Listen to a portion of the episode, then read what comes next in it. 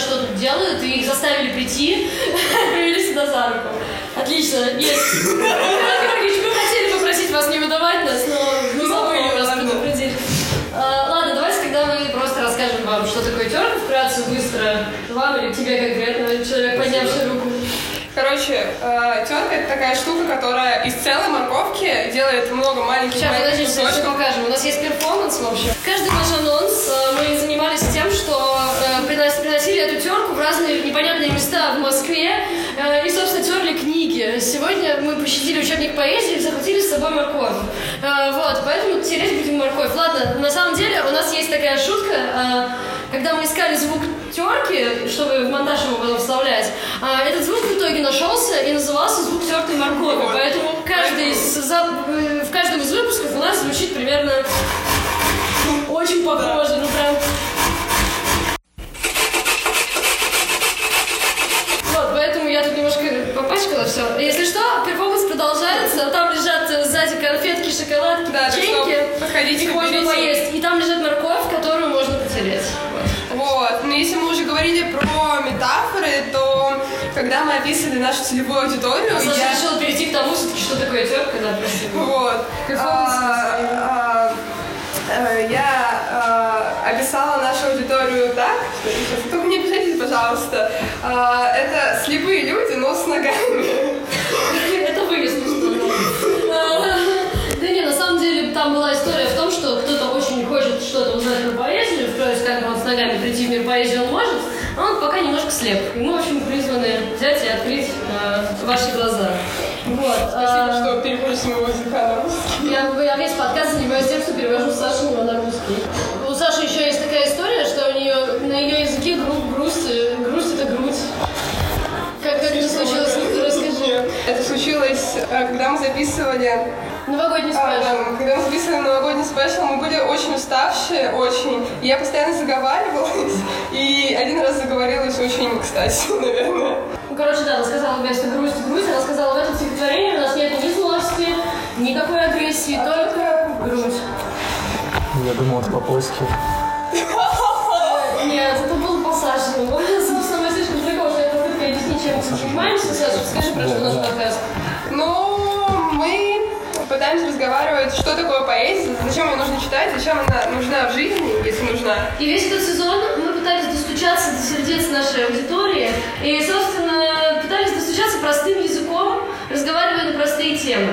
Секс, наркотики, рок-н-ролл, все, что близко и глубоко в нашей жизни, а, мы пытались в каждом новом выпуске как-то через призму поэзии рассмотреть.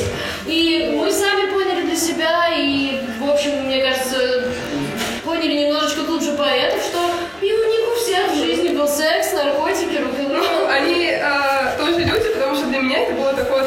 Я всегда думала, что они э, рождались от Святого Духа, живут в своем ар- алтаре, и им ничего не надо, кроме написания стихов. Для меня это правда было открытие. Э, вот, но а сейчас мы решили бы зафиналить эту историю и передать терку в ваши руки. Нашли учение, в котором, вот он, э, в руках Димы, в котором рассказывается, как перетереть поэзию. То есть получается, что весь сезон перетирали мы, а теперь мы хотим научить перетирать вас. И дать какие-то инструменты, которые помогают это делать. Ну, Кстати, эти инструменты в большинстве своем собраны в этом учебнике. Дима, расскажи, пожалуйста, что ты же все-таки притащил сегодня этот учебник к нам на подкаст? Давай ты откроешь содержание, прочитаешь нам инструменты, ну или расскажешь сам. А, Дело в том, что Дима здесь не случайный человек. Представься, расскажи, почему ты здесь. Да, всем привет. Меня зовут Дмитрий Кальченко, я студент четвертого курса факультета журналистики э, высшая. И я пишу дипломную работу по этому учебнику, по второй главе, о том, какая бывает поэзия.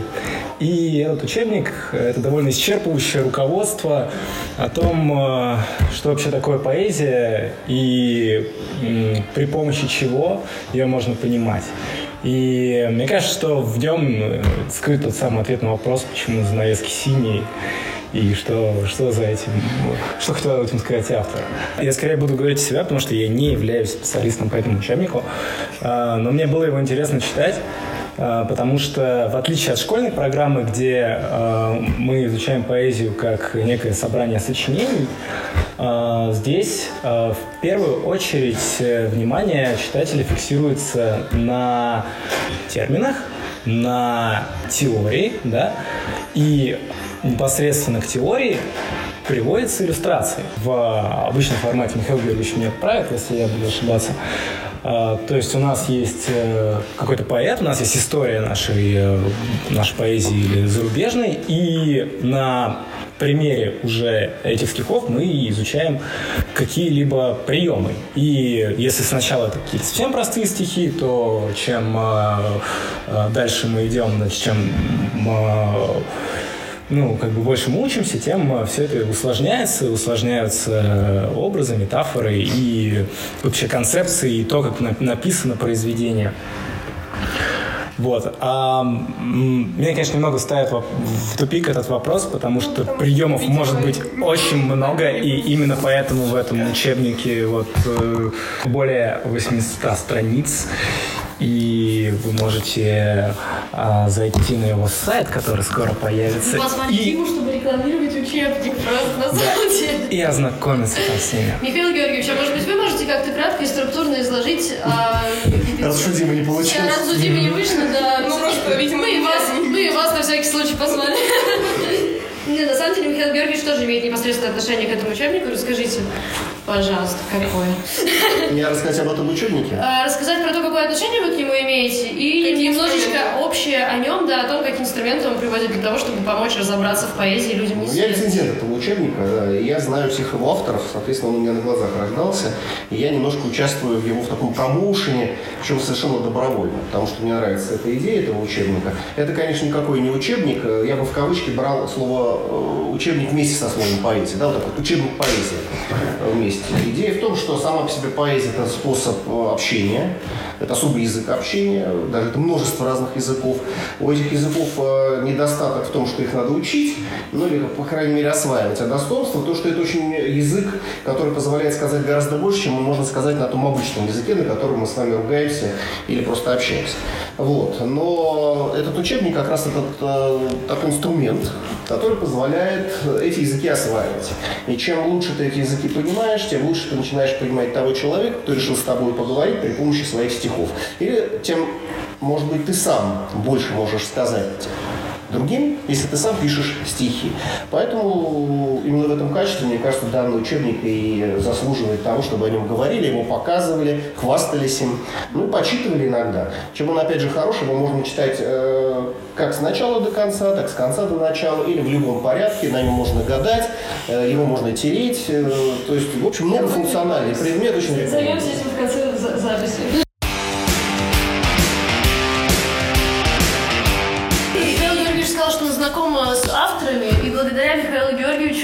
Познакомились да. с одним из авторов учебника. Это была очень приятная встреча и знакомство.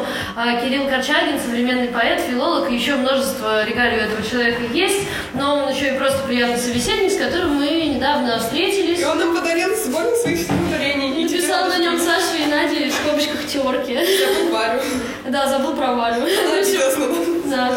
А, ну, собственно, он настолько современный поэт, что сегодня он у нас виртуализируется вот так вот на стене, как видеоряд, и мы, собственно, с ним поговорим. А, в общем, дорогой Кирилл, у меня вопрос. А, расскажите, пожалуйста, вот я смотрю в стих, я его читаю, я его познаю, как мне разгадать его суть? Это хороший вопрос. На самом деле, э, но я на него ответить не могу, потому что, э, с моей точки зрения, в принципе, как бы понимать э, стихотворение в каком-то смысле даже может быть вредно. То есть мы можем как бы попытаться примерить его к себе в каком-то смысле, как бы найти, как оно рифмуется с нашим внутренним состоянием или с нашим опытом. Разумеется, если мы просто читатели, а не исследователи поэзии, если мы не пишем какую-нибудь статью или что-нибудь еще, кажется, что важнее всего пытаться достигнуть какого-то вот резонанса со стихотворением как таковым. На самом деле это, конечно, идет в разрез тому, что чему посвящен учебник поэзия, потому что как бы он устроен иначе. Он устроен так, что он дает много-много разных инструментов, из которых как бы можно собрать понимание стихотворения. Но на самом деле, как мне кажется, в нем, э, ну это в нем тоже есть, но важно другое, то что даже если применить все эти инструменты, в конечном счете как бы все равно есть шанс не понять как бы стихотворение, даже если все они сработают.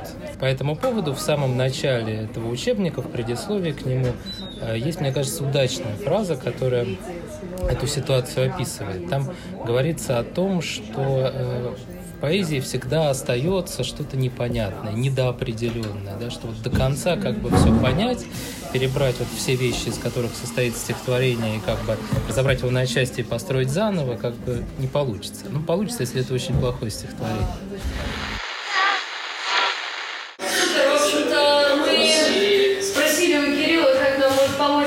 да, и как нам понимать стихи. Он сказал, что на самом деле учебник не поможет ничем.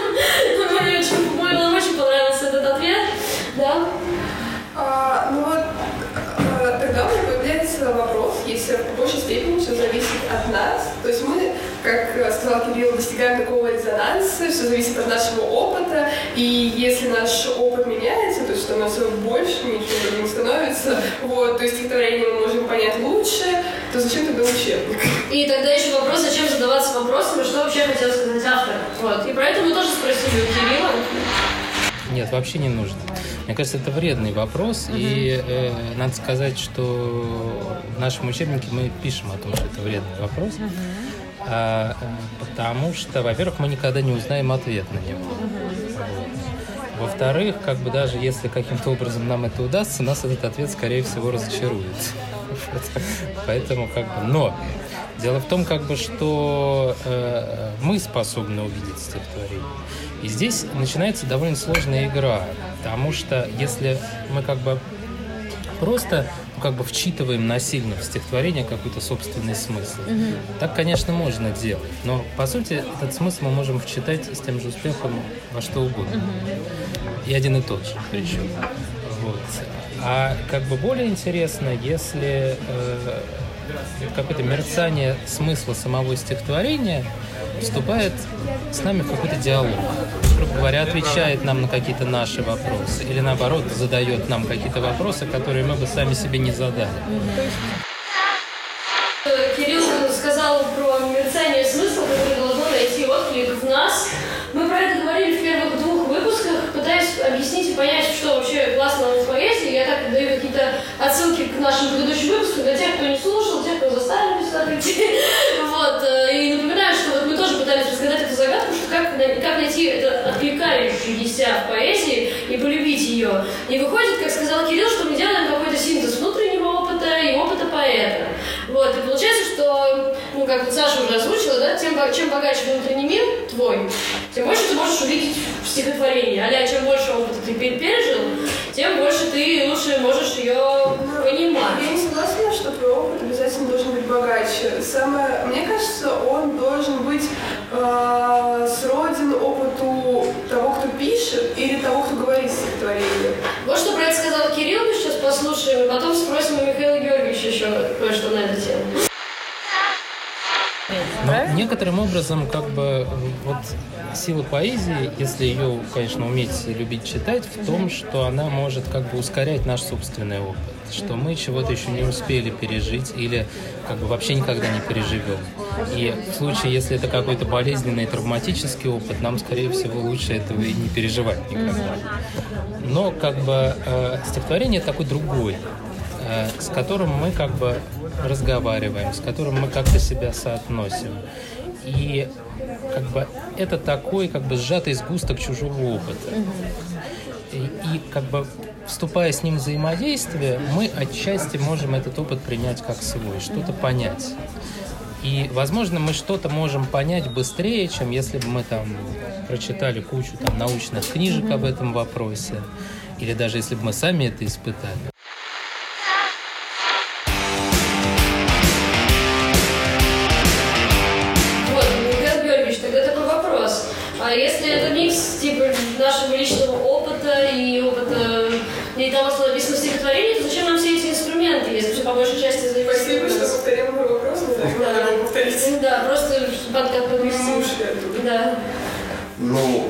Скажем, для того, чтобы освоить чужой иностранный язык, надо немножко знать лексики хотя бы этого языка и немножко знать грамматики, для того, чтобы отличать глагол от существительного, да, или понимать, как от порядка слов зависит, тебе вопрос задают вообще-то, да, или тебе уже на этот вопрос отвечают. Также в поэзии. Поэзия – это язык, у нее тоже есть своя лексика, которую хорошо немножко выучить э, или запомнить, или освоить, да, и это грамматика со своим порядком слов, со своими законами связи слов, созвучием между словами.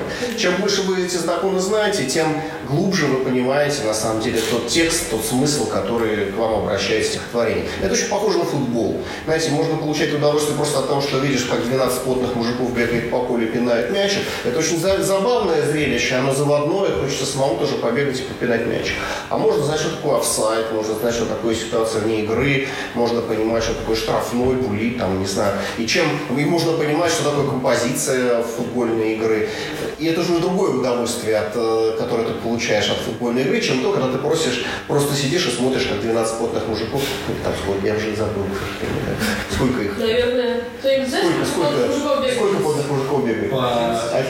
Один, и судья 12. Судья тоже бегает, это тоже 20, плохо. да, 23, да, бегают э, и пинают мяч. Да, вот и все. Чем, чем лучше... Поэма 22. Да. А, окей, тогда хочется в связи с этим немножко поговорить о том, что у меня возникает э, момент, когда мы про это говорим, что мне кажется, мне вот, когда я училась в школе, не додали этого инструментария, А, не рассказали, зачем 12, 12 потных мужиков бегают по полю, или там мне просто сказали, тебе там, не знаю, 20 строф Евгения Онегина, я просто реально рассказываю историю своего опыта в школе, Э, действительно заставляли учить Евгения Онегина наизусть, и в принципе я не против, это очень здорово, я рада, что я знаю все эти строчки, до сих пор выпендриваюсь иногда произнося где-нибудь, но в тот момент я не понимала объективно, зачем мне это нужно. Для меня это был текст на страничках А4, который там 10 страниц А4 Евгения Онегина, вырванный из кучи разных собранных кусков. И я их сидела, честно учила и сдавала их на перемене, вообще не понимала, зачем это все происходит. И как бы без претензий к моей учительнице литературы, она, наверное, чем-то хорошим как-то руководствовалась, но вот я не могла для себя тогда понять, как, как это. Ну, э, мне кажется, как раз Тёмка образовалась на таком травматичном и детском опыте, потому что у меня был тоже такой же. Нас э, учили, э, нас заставили учить сонеты Шекспира в детском саду. Ну, типа, я только научилась говорить, нас заставляли их учить, меня просто, простите, нарвало после А этого. на каком языке? Э, на русском. Могу отметить, вот, если как раз про Евгения Онегина, к вопросу о том, ну, нужен ли нам опыт для того, чтобы понимать поэзию. Потому что когда я учил так же, как и ты, особенно это вступление, вот мой дядя самый честный правил, когда него вот, он ложась ставил, дальше выдумать не мог, все, все вот это вот дальше, дальше, дальше. И я когда это э, учил в школе, я не понимал, что это история, в общем-то, про мажора, который ждет, когда умрет Да, его я богатый знаю. родственник, э, и он ухаживает э, Но за ему ним. так не хочется. Да, ему так не хочется, ему нужно получить наследство. Да, конечно. Да. я тоже этого не понимала.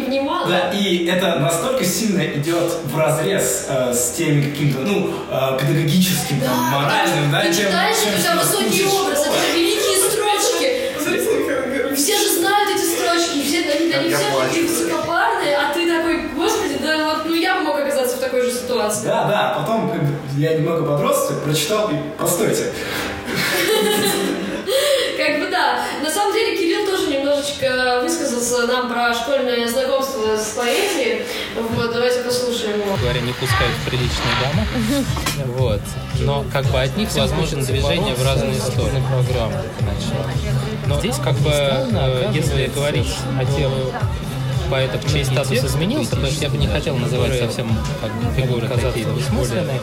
Ну, вот, например, есть современный поэт Кирилл Медведев, да, который э, ну, в те годы, когда я только начинал читать, уже существовал, но он был как бы довольно молодой поэт. И как бы отношение к нему было ну, такое двусмысленное дело. Когда эти люди сомневались, ну как обычно они это делают, а поэзия ли это, а стихи ли это, и вообще что это такое. Здесь есть, на самом деле, когда э, люди начинают массово по отношению к чему-то задавать вопрос, а поэзия или программа попала, там, а искусство, или, значит, это точно поэзия. того, что можно возвращаться. Но, с другой стороны, им невозможно возвращаться, потому что они как бы вот в ситуации насильственного потребления информации.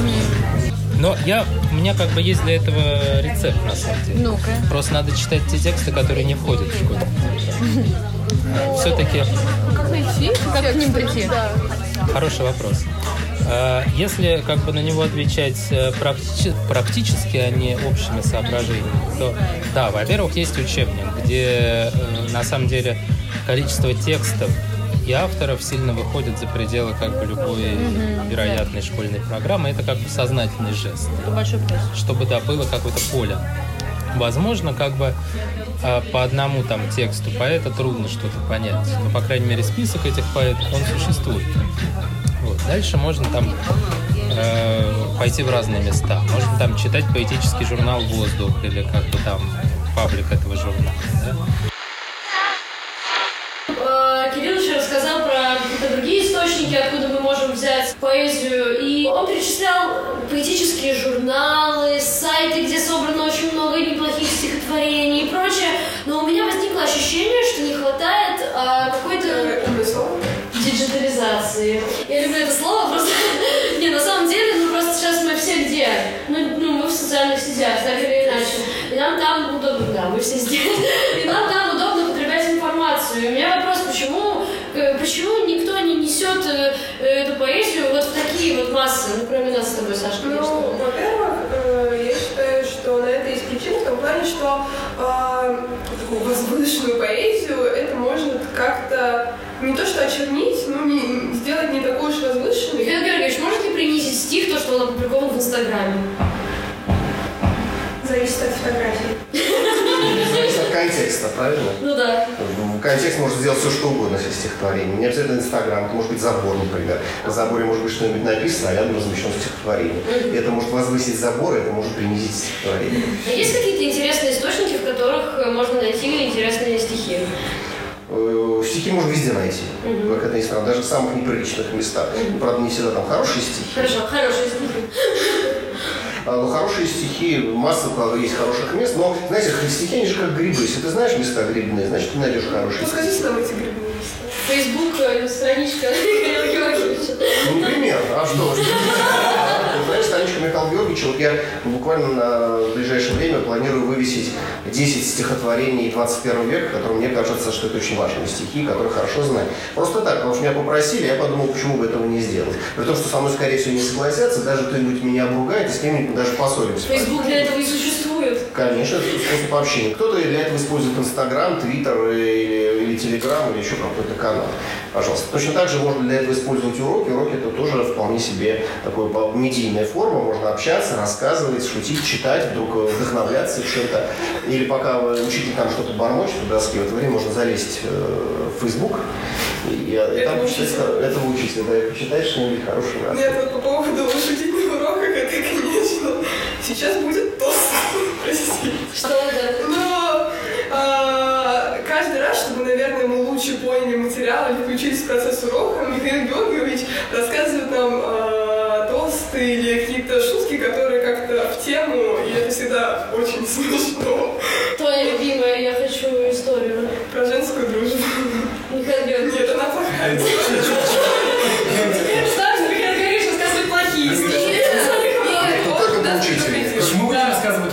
университете? Здрасте. Потому что на лекции ко мне не ходите. Я хожу. Если бы ходили, вы бы знали, что я это делал. Кока-кола, пепси, пьем и рассказываем. Анекдоты? Анекдоты, Нет, безусловно. анекдоты, да. Я думал, что вы просто боитесь, что студент начнет пивать. Нет, я не боюсь, я знаю, что они так без меня это начнут. Все, что боятся поздно уже. Ну, у меня теперь не закрытый гештальт. Я хочу историю про сестру или про кого? Про. Ты сказала историю про кого? Про женскую Про женскую дружбу. А, ну это вот как раз вам на парке расскажут. Нет, Михаил Георгиевич, какую историю про женскую Ну дружбу? это просто тост. Просто тост, да. За женскую дружбу. Да, за женскую дружбу. Да, когда ползут две змеи. Одна большая толстая, Ага. а вторая маленькая и ядовитая. Большая толстая смотрит на маленькую ядовитую и думает, вот шелкодявка. Болтается тут у меня под ногами. Сейчас вот дам ей по голове, ей будет больно, а мне будет хорошо. А потом лага, я дам ей по голове, она меня укусит, ей будет хорошо, мне будет плохо. Не буду я бить по голове. А маленькая ползет, думаю, тут бревно здоровое, да, вот ползет у меня под ногами, тут путается, вот сейчас кушу ее, ей будет больно, а мне будет хорошо. Думаю, ага, а если она меня потом по голове стукнет, ей будет хорошо, а мне будет больно, я не буду ее кусать. Ну так выпьем же за женскую дружбу. Перед этим я всегда говорю, внимание, сейчас прозвучит сексистский тост. Мы его должны воспринимать как материал, иллюстративный материал, а не как мое прямое высказывание. Я беру в кавычки. Кавычки открываются.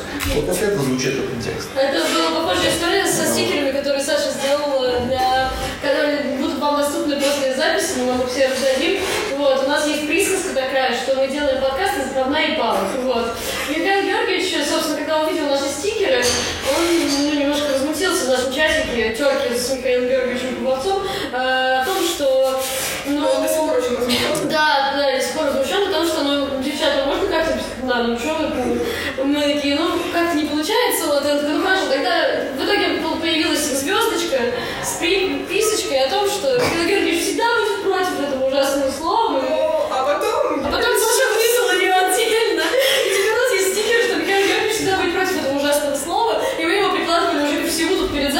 учебнику поэзии, и.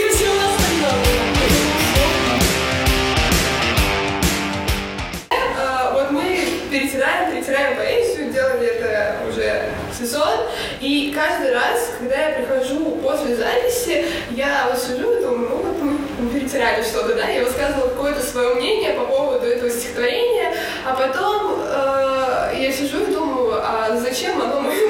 Во-первых, никому не сдалось, а во-вторых, возможно, оно настолько ошибочное, потому что поэт или говорящий стихотворение совершенно ничего не вкладывал в этот деревянный стол, в эту дорогу. Саш, ну ты сама, у нас есть очень любимая тоже присказка всегда в подкастах происходит, ты же сама пишешь стихи.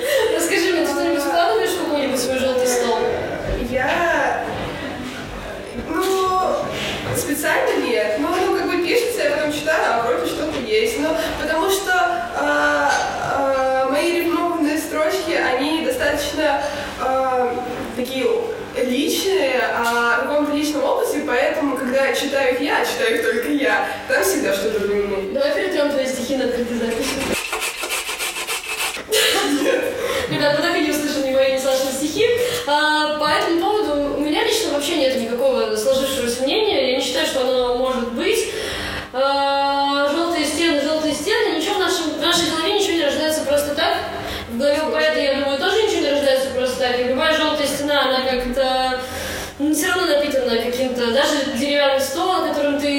стихотворение, если ты его используешь в стихотворении, если он у тебя рождается как творческий образ, когда ты пытаешься создать какое-то творчество, какой-то стих, значит, э, это не просто так, значит, за этим что-то стоит. Но это все тоже в целом очень даже непонятно. Кирилл высказался на эту тему, он как бы по Дима тоже хочу. И Дима тоже хочет высказаться, и Дима высказался. Нет, я просто хотел спросить, а возможно ли ошибочное понимание поэзии? То есть, э, если есть какое-то уже понимание стиха, э, то есть, ну, это э, отрефлексировано, то есть это отрефлексировано, пропущено через какой-то интеллектуальный национальный опыт, это уже самоценно, по-моему. Это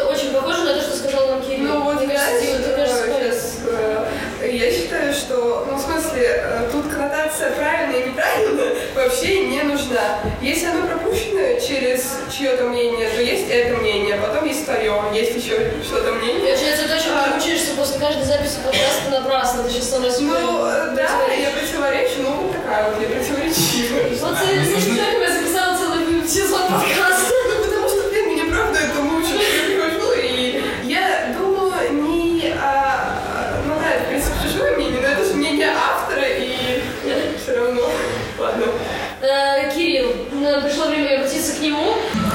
Деревянный стол, даже взятый вот как бы в реальности, вот это, например, деревянный стол. Это как бы не такой простой объект, как вам кажется. Я на самом деле как бы не знаю, насколько стоит развивать эту мысль, потому что э, вы же понимаете, что как бы ни поэзия, ни искусство, ни какой другой объект, они не самоценны. Они существуют только потому, что они погружены в некоторую систему отношений в обществе, например. Э, что они как бы взаимодействуют с людьми. И э, дальше вопрос как бы вас на самом деле. То есть если для вас это просто стол, это как бы окей. Но э, поэзия все-таки, хорошая поэзия, по крайней мере, это такая вещь, которая позволяет на простой стол посмотреть не только как на стол, но еще, грубо говоря, на какую-то его историю, да, увидеть его так, как мы бы не увидели его в повседневной жизни. Естественно, поэзия не единственная как бы, вещь, которая так работает. Но, по крайней мере, как бы самая короткая и лаконичная.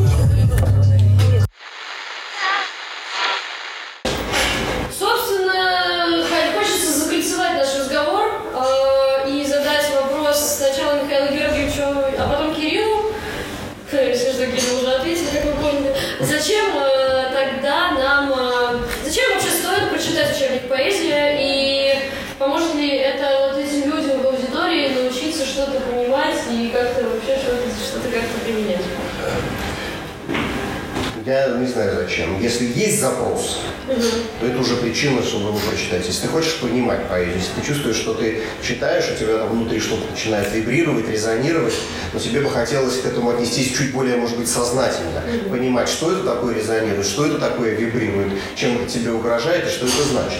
Тогда, может быть, имеет смысл, помимо самих стихов, еще и почитать учебник поэзии, который немножко расскажет о том, как они делаются, как рождаются, и, и, и что тогда у вас там внутри вибрирует. Если этого запроса нет, можно довольствоваться одними стихами. Если сами стихи тебя оставляют равнодушными, я не вижу проблемы в том, если человек не любит стихи. Если для него стихи – это только то, что поздравляю, желаю, счастья не Насте, весны, то, что пишется обычно там бабушке на ее, на ее юбилей. Ну, да, и в конце концов, красота нужна всем людям, но кто-то эту красоту получает в слове, кто-то получает в визуальном изображении, там, не знаю, смотрит фильм или клип, или идет в театр, или смотрит, как на улице ребята танцуют брейк-данс. Э, просто есть некоторое количество процентов, говорят, что их всего около 2% от общего количества всего народного населения нашей Земли, э, которые резонируют в ответ на поэтическое слово. Ну вот для этих двух э, процентов, э, наверное, написан учебник, для этих двух процентов, наверное, работаю я как э, преподаватель. И цель моя, и цель этого учебника, чтобы их стало, может быть, в полтора раза больше, то есть 3%. И это очень хорошая цель. Это хорошая цель. А остальные 97 давайте отдадим на откуп тем, кто снимает кино, пишет музыку, танцует брейк-данс, и, или, не знаю, или рассказывает какие-то истории со сцены, это тоже вариант. Или кто пишет прозу, потому что проза, чтение романов, это тоже хорошее времяпрепровождение. Я за то, чтобы каждый человек нашел то, что его душе вызывает резонанс, доставляет ему удовольствие, эстетическую радость и заставляет над чем-то задуматься и над вымыслом слезами облиться. Это тоже иногда очень хорошо плакать. Слезы нужно плакать. Да, Саша однажды плакал на одной из записей нашего выпуска.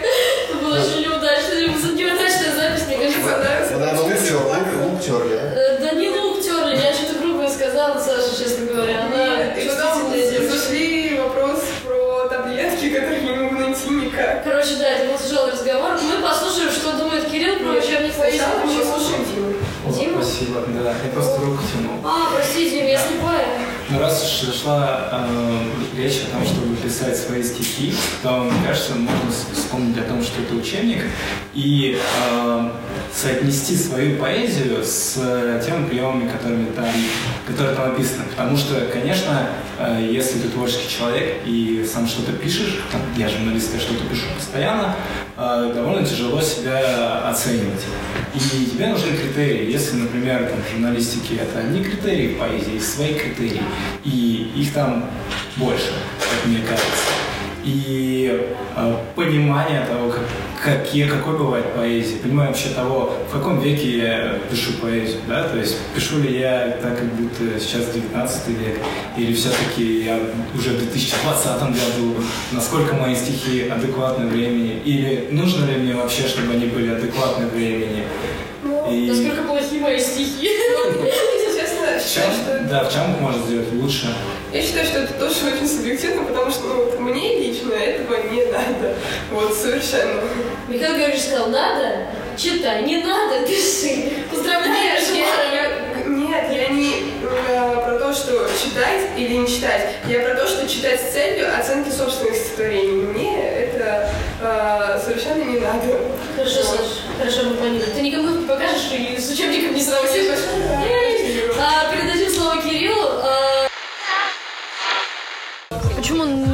Стоит прочитать учебник поэзии? Или хотя бы открыть?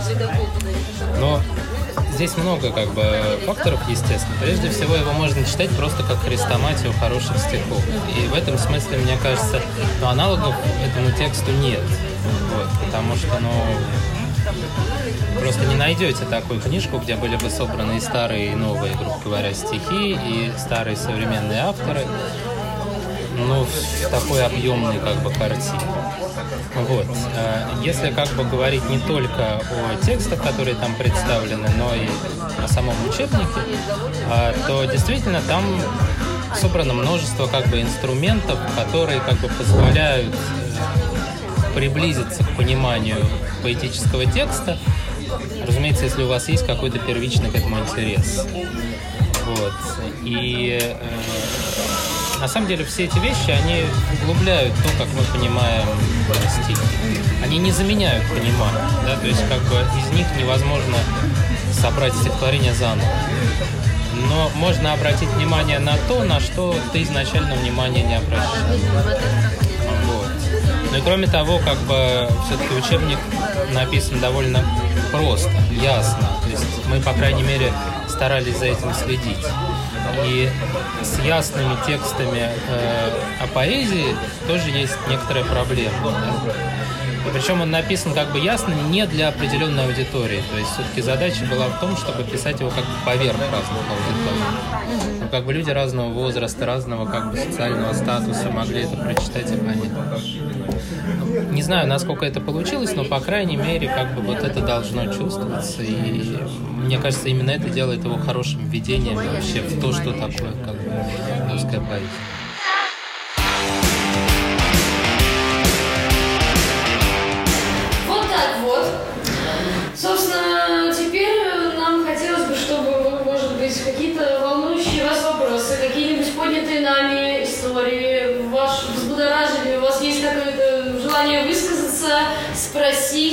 Спросить, сказать, рассказать, собственно, часть э, открытого подкаста, суть вообще открытого подкаста в разговоре с аудиторией, потому что обычно подкаст он односторонняя история, мы там что-то вам поговорили в ушах, а вы такие, угу, спасибо, выключили, пошли дальше делами своими заниматься.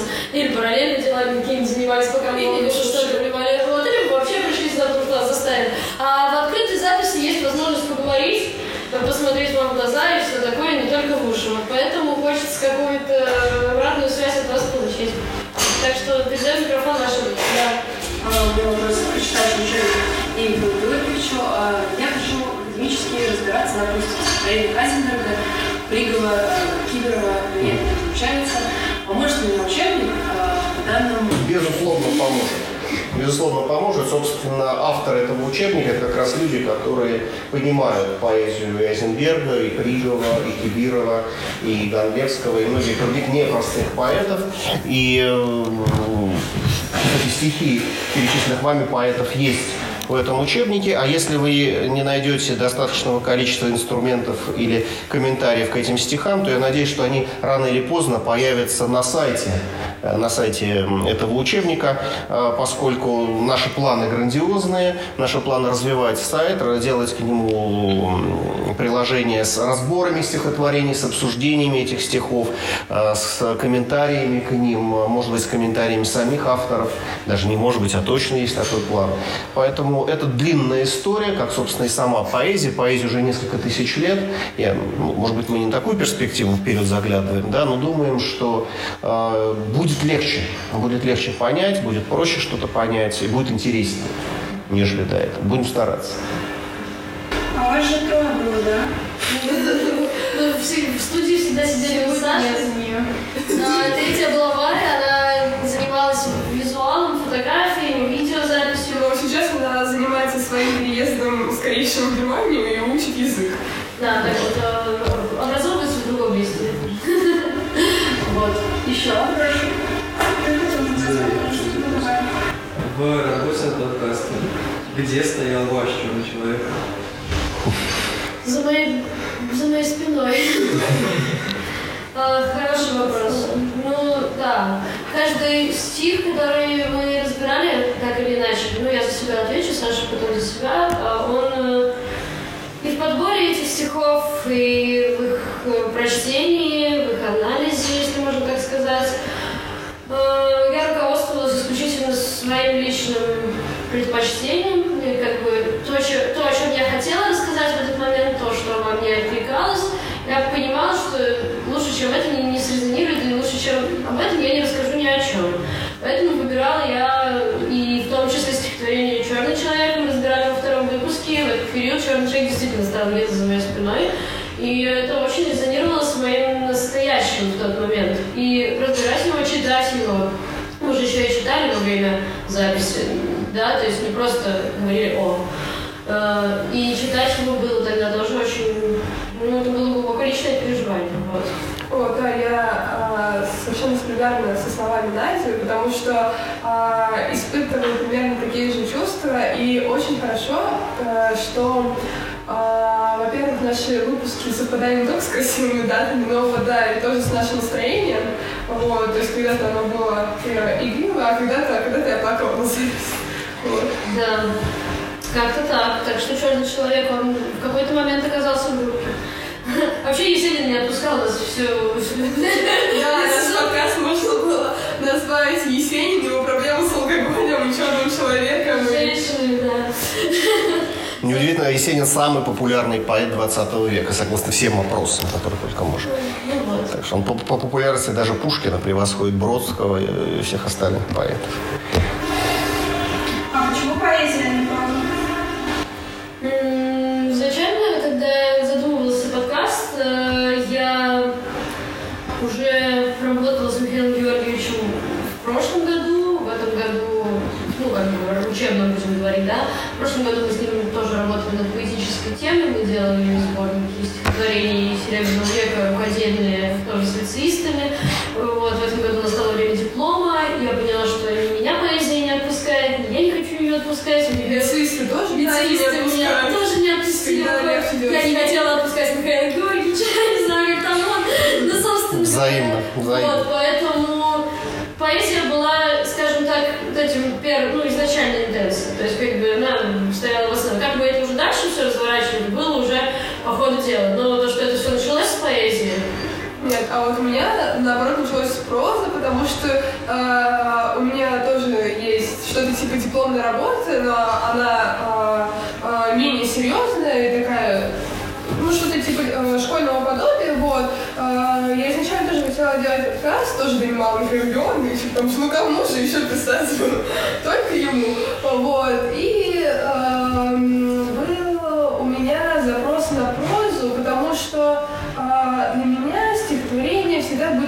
какие-то мои писульки а, и Пушкин, ну все. А вот как раз во время а, а, того, как мы делали сезон, ну, я могу писать да.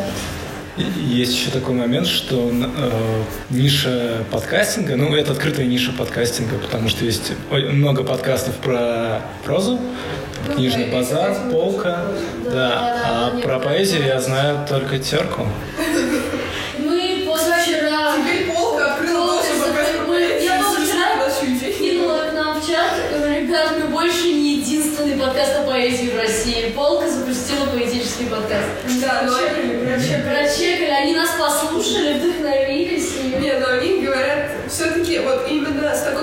Концепцией мы уникальны в том плане, что они больше академическим языком говорят, а мы А мы просто перетираем, короче, тут за, за всякое разное, да. Как-то так. Еще вопрос есть? Слушай. Затронула тему диджитализации. Почему ты считаешь, что это хороший шаг вперед? Мне кажется, что это сильно упрощает э, современную поэзию, в частности, потому что у нас на концерте Соломона меня осталось более долго народа, а, а, действительно хорошие поэты, надо докопаться в соцсетях, они остаются незаметными. Я Так вот, я об этом и говорю, что мне диж- диджитализации хочется для тех поэтов, до которых невозможно докопаться в соцсетях. Как это, как это делать? Ну, приходить к поэтам, говорить, давайте я сделаю вас медийным. Хочу быть вашим Хочу быть вашим основщиком, да. Нет, на самом какая-то площадка, ну та же терка, там, не знаю, в перспективе, вот посвятить второй сезон открытию разных новых поэтов, о которых никто нигде не, не говорит, а надо бы, потому что они хороши. Например, Все твои слова сейчас записываются, ты знаешь? да, я несу ответственность за запись этих слов. А, вот, ну, например, я так фантазирую, да, просто я скорее о том, что недостаточно об этом говорят, что как раз-таки продвигается то, что хотелось бы, наоборот, куда-нибудь спрятать, не продвигается то, что хотелось бы продвинуть. Поэтому, вот, я про этот недостаток, кстати. А какое у тебя отношение к офлайн встречам? Прекрасное, прекрасное. Просто мы, к сожалению, должны понимать, что мы же все-таки в 2020, 2020 да, мы сейчас? Да-да-да. Вот, собственно, мы, мы, мы в нем, вот. И ну, есть тенденция к тому, что люди все-таки очень-очень-очень сильно онлайн сейчас. И интерес привлекать, это уж точно нужно делать онлайн. Значит, хорошему поэту нужна social media муза. Social Отлично, да. Отлично.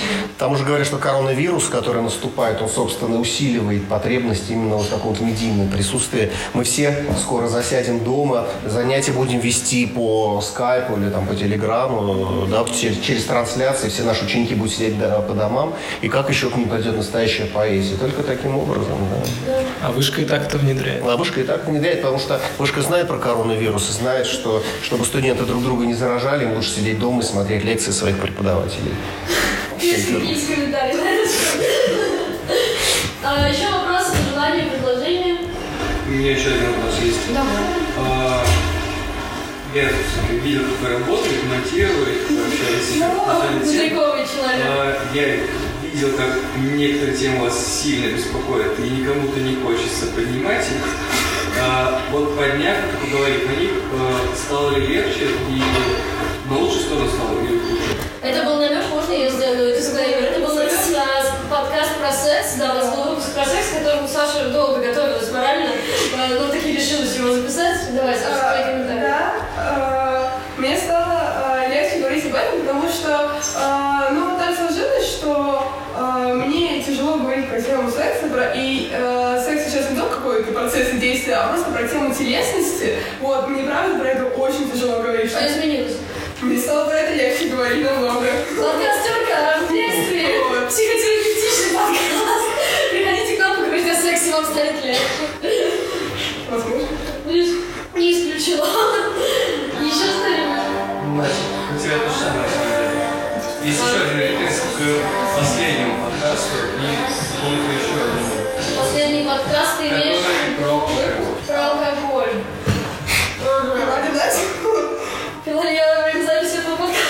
лег- легче теперь. Нет, ты просто посмотрела на жизнь поэтов, кто менялся творчество, изменилось что-нибудь тебя? Во мне что-то меняется после каждой, на самом деле, записи. Действительно, это хорошее замечание. Думаю, что... Да, наверное, в очередной раз я посмотрела на эту ситуацию как на важную проблему. Лень, что ли? А, ну нет. э, Ладно, я посмотрела на эту ситуацию через своего восприятия этого как проблемы. Да. Да, короче, бутылку пива я выпила время записи этого подкаста. Ладно, я шучу. А, Ни одну. Не одну. Не пиво. Не пиво. А, Вот. Ну да, я задумалась. Мы покивали сейчас просто для записи. Еще что-нибудь? А вы обсуждали секс, наркотики, рок-н-ролл? Были ли какие-то сделать, а цензура, не знаю, там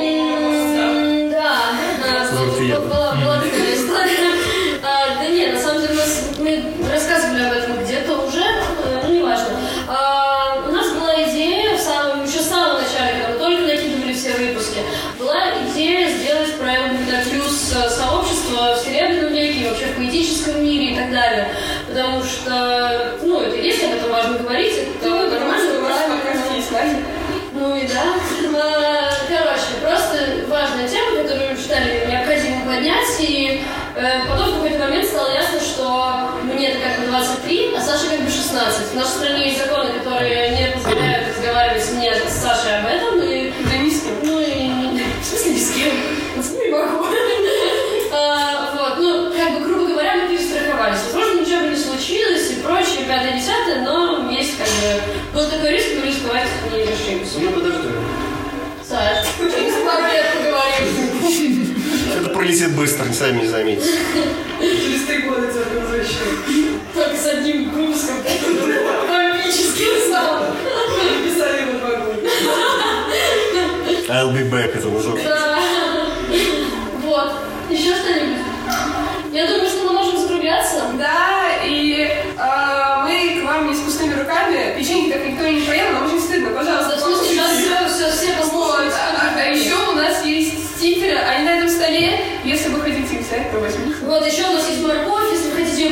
смотрите, вот видите с нами.